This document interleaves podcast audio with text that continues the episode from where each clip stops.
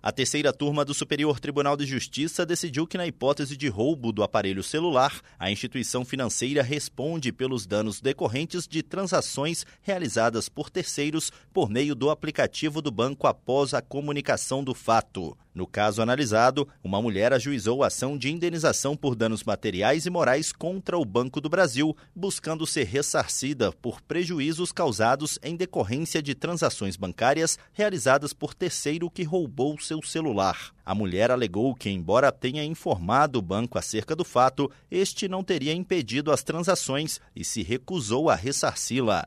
O juízo de primeiro grau julgou procedentes os pedidos e condenou o banco a ressarcir à autora o valor de R$ 1.500 e ao pagamento de R$ 6.000 a título de compensação por dano moral.